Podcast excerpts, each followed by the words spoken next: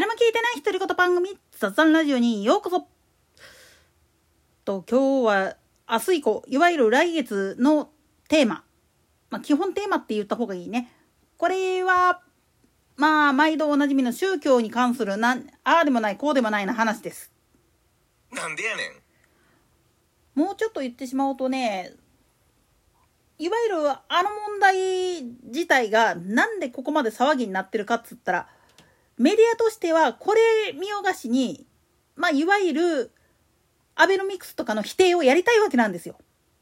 もっと言ってしまったら、日本がひっくり返ったら面白いだろうなっていう感覚なんですよね。なんでやねん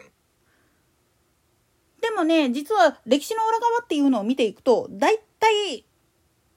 ことが起きる時っていうのは、宗教の腐敗っていうのも結構見られるんですよね。政治の腐敗の裏側には宗教の腐敗っていうのもあるわけで。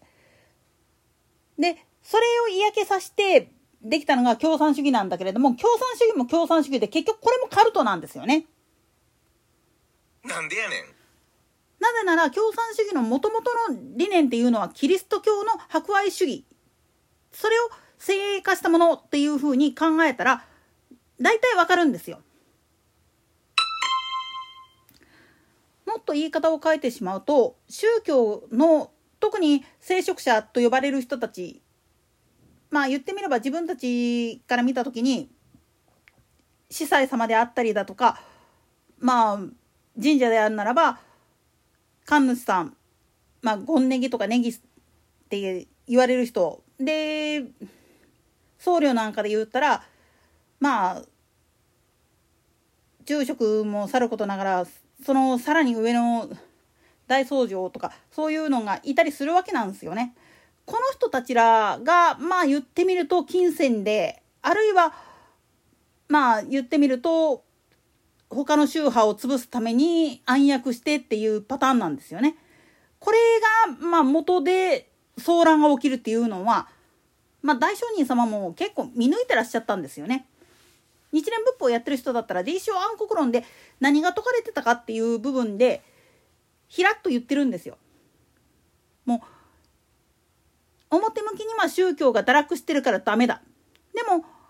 その裏のテーマを言ってしまうと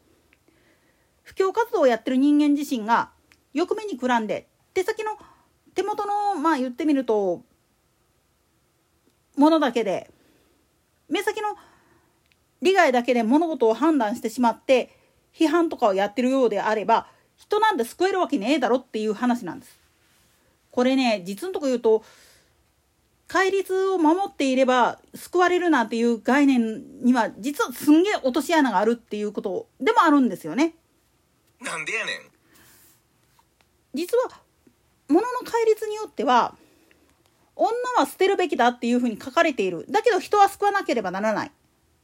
じゃあ目の前で女性が溺れているどうする？って言った時にある坊さんは見捨てようとした。でももう一人の坊さんは助ける方を選んだ。その時に批判を食らった時にどっちが大事？人として救うのが大事なの？女性だから切り捨てるっていうのが大事なの？この時の選択肢っていうのは時によるんじゃないの？っていうふうに問うてるわけなんですよ。つまり戒律を守ると言ったかって有事の時にその戒律を守ってたがために逆に人を救えないっていうのはおかしいでしょっていう話なんです。これができてない。それを批判されたことに対して激高してしまってるような人たちっていうのは結局まあ時にかなう戦時省の言葉なんだけれどもそこの部分で全部引っかかっちゃってるんですよね。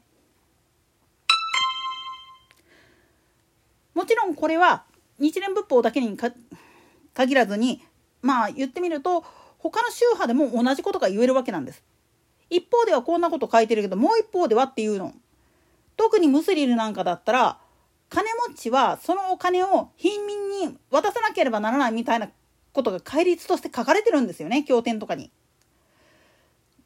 でそれを守るっていうことが条件で実は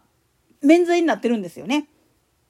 なんでやねん国民の納税の義務っていうのも金持ちにしかかけてないからそれを理想的だって言ってる人はいるけど実のとこ言っちゃうとこれはこれでちゃんと宗教の教えにのっとってっていう建前がある上での話であって金持ちっていう部分においては自分たちもまたその金持ちの立場っていう風になった時にそれを吐き出す度胸はありますかっていう話になってくるわけです。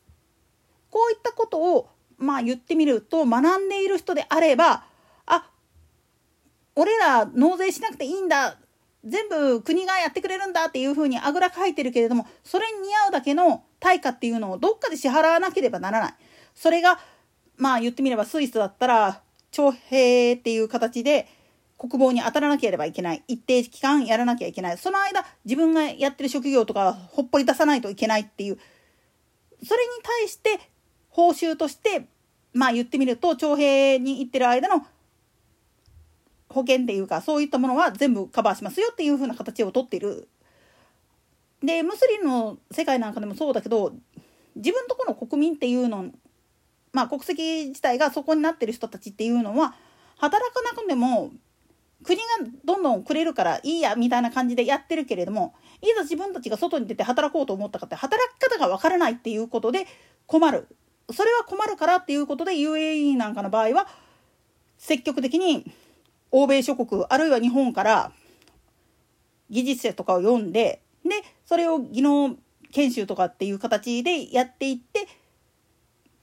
石油が枯渇して何もできなくなっても観光資源であるいは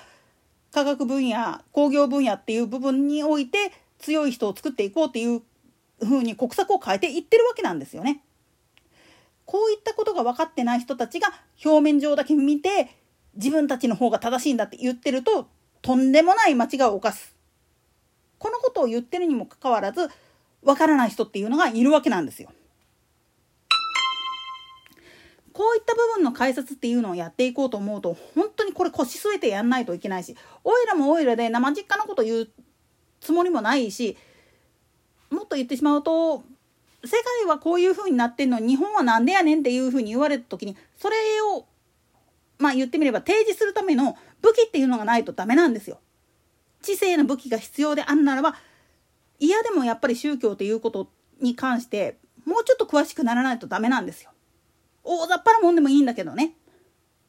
でも表面上だけじゃなくて実は自分たちの宗派でもこういう影響があってだよなっていう話っていうのは一応頭に頭の片隅に入れといた方が変な勧誘勧誘に誘われた瞬間に断る手立てになるんですよね。といったところで今回はここまで。それでは次回の更新までごきげんよう。